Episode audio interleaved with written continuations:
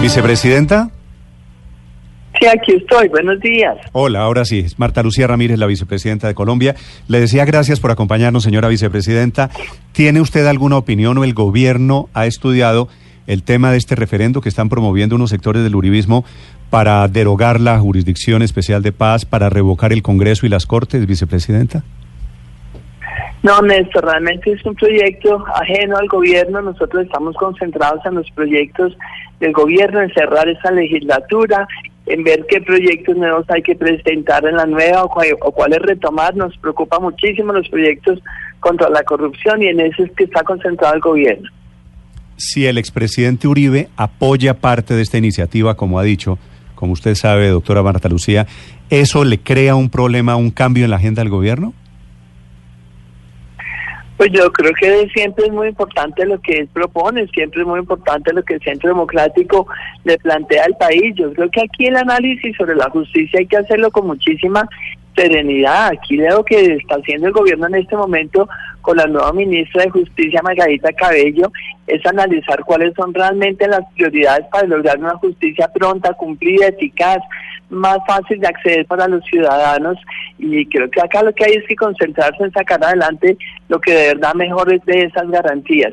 Pero cualquier otro debate sobre la justicia, hacerlo con serenidad. Yo creo que el país no puede seguir en este que si lo propone el presidente Uribe, entonces salen a atacarlo los otros sectores simplemente de manera reactiva. No, hay que analizar con sensatez, con mucha serenidad lo que le conviene a Colombia.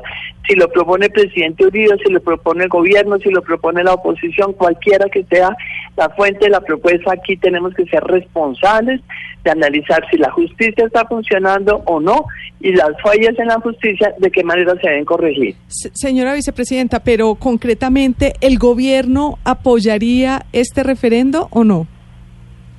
ya ha dicho que esa es una propuesta que es ajena al gobierno, que el gobierno no está montado en esa propuesta y que queremos... No, yo no, no, no, no me ponga a mí a decirle no a la propuesta del Centro Democrático, porque ni siquiera es una propuesta que el gobierno haya considerado en su conjunto. Cada uno en este momento tendrá sus opiniones, pero no hemos hecho ninguna reunión para dar la propuesta, la respuesta, perdón, conjunta del gobierno. Eh, Como todas las propuestas, me parece que se tiene que analizar con muchísima seriedad, con responsabilidad, y puede haber elementos muy positivos, como puede haber otros que uno no comparta, pero no hay ninguna posición del gobierno como conjunto sobre ese tema. Por ejemplo, señora vicepresidenta, no, no, me ponga, no. me vaya a poner, perdón, María, en el tema de salir yo contradictora o tampoco pues de apoyar eh, la propuesta del Centro no, solo un punto, el, punto, el punto del Congreso, eh, el, el, punto del Congreso, vicepresidenta, eh, eh el, el, gobierno le jalaría a esta propuesta de revocar el Congreso y de cambiar la estructura, reducir a 80 senadores y a 80 representantes a la Cámara? A ver, el presidente de la República, Iván Duque, ha dicho todo el tiempo que este país necesita estabilidad. Nosotros estamos en un eh, proceso de atraer inversión extranjera, de decir a los colombianos que tengan confianza en el futuro del país. Estamos en un proceso de fortalecer la institucionalidad y en este momento creo que esa es la prioridad. Ahora, que haya que, que mirar qué tanto está funcionando el Congreso, si esta cantidad de congresistas es lo que realmente más garantía le da a un sano debate de las propuestas que realmente estén orientadas a satisfacer los anhelos ciudadanos, eso es otra cosa. Es que el tema de la, reducción del tamaño del Congreso se ha planteado hace varios años, la hemos planteado varios. Cuando yo estuve en el Congreso en el año 2006 y 2007 también lo planteé que había que reducir el tamaño del Congreso. Nicolás Uribe estaba en esa época. Allí sabíamos realmente que hay deficiencias. Acá ha habido propuestas, por ejemplo, John Sudarsky, como tener realmente unas circunscripciones eh, que de verdad respondan mucho más a las necesidades regionales. Vemos eh, departamentos que tienen un exceso de senadores y otros departamentos que no tienen absolutamente ningún senador ni representante. Eso no puede sostenerse así. Pero repito, son los debates que el país tiene que hacer con serenidad, mm. pero no descartarlos ni asumirlos solamente porque vengan del centro democrático. Le hago, le hago una pregunta final sobre este tema, doctora Marta Lucía. ¿Ustedes conocían la idea del referendo? ¿Se los consultaron antes de presentarla ante la registraduría? No, yo no lo conocía, no creo que lo conociera el gobierno. Ustedes saben que estas son iniciativas que pueden surgir y es bien Hoyos es un hombre muy serio que también ha ido preocupado de tiempo atrás sobre lo que ha sido realmente la impunidad, sobre lo que ha sido esta cantidad de, de, violaciones de los derechos humanos por parte de los grupos armados, pero también ha hecho propuestas serias sobre el funcionamiento de las instituciones. No tiene necesariamente que consultar al gobierno, yo no lo conocía, creo que no se conocía en el gobierno. Y hay que hacer, el, sobre todo, la pedagogía, que la gente entienda de qué se trata. Creo que los colombianos ya hemos llegado al cansancio en los referendos, a más referendos que no producen resultados. Mire usted, lamentablemente, el de la corrupción, el gobierno ha apoyado muchísimos de estos puntos. Y el debate en el Congreso ya es otra cosa, porque todo termina en el Congreso. Y también por eso es que hay que analizar con serenidad las críticas que hay al funcionamiento del Congreso, porque es que uno sabe que hay esfuerzos ciudadanos que cuando llegan al debate en el Congreso quedan paralizados. Necesitamos unos partidos de verdad reformados, partidos que de verdad estén democratizados, no que estén solamente en función de los intereses de un grupo de congresistas. Necesitamos unos partidos que atiendan a las necesidades ciudadanas y de las regiones y que estén en la línea de fortalecer el Estado de Derecho. Aquí el gobierno de Iván Duque ha venido dando una muestra muy clara de cambiar su manera de relacionarse con el Congreso. Este no es un gobierno que apunta de mermelada pasa adelante proyectos de ley. Ha querido sacrificar muchas veces, eh, inclusive algunas de las iniciativas, con tal de no caer en ese facilismo de tener que estar dando mermelada y esta y siniestra, porque eso deslegitima tanto al gobierno como al Congreso y sobre todo debilita la democracia. Y hay que hacer reformas de fondo, los partidos, hay que hacer reformas. Y buena parte de sus debates son los que se tienen que hacer de verdad, eh, ojalá en un acuerdo político como el que propuso el presidente Iván Duque. Señora vicepresidenta, le hago una pregunta final sobre las declaraciones de la semana pasada que fueron a CNN y aquí en Blue Radio del excomisionado Sergio Jaramillo, que la vía usted me parece entenderla muy molesta. Él dice que el gobierno no está cumpliendo con su parte en el posconflicto, en el acuerdo con las FARC. Dice que lo que hubo de Santrich fue un entrampamiento patrocinado por el gobierno de Colombia, por la Fiscalía de Néstor Humberto Martínez. Eh, ¿cómo, ¿Cómo entiende usted esas declaraciones, doctora Marta Lucía?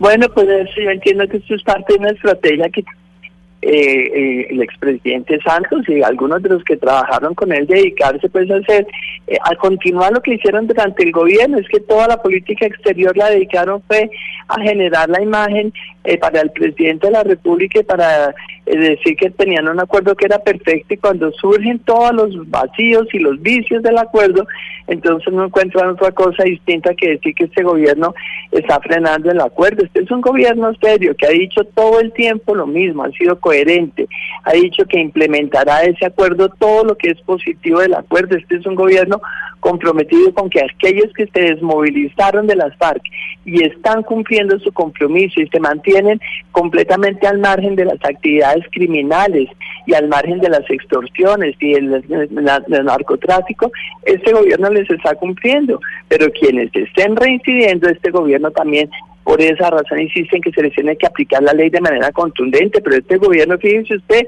los PEDs, que es una, este de verdad la prueba de fuego que tenía el gobierno anterior, no hizo nada en esa materia. El 7 de agosto encontramos apenas dos planes de desarrollo territorial. Este gobierno ha hecho 14 planes de desarrollo territorial en nueve meses de gobierno. Eso es demasiado importante porque eso es lo que demuestra el compromiso con esos, eh, con esas regiones más afectadas con el conflicto, los municipios realmente que se benefician con todas estas planes de desarrollo son más de 50 municipios.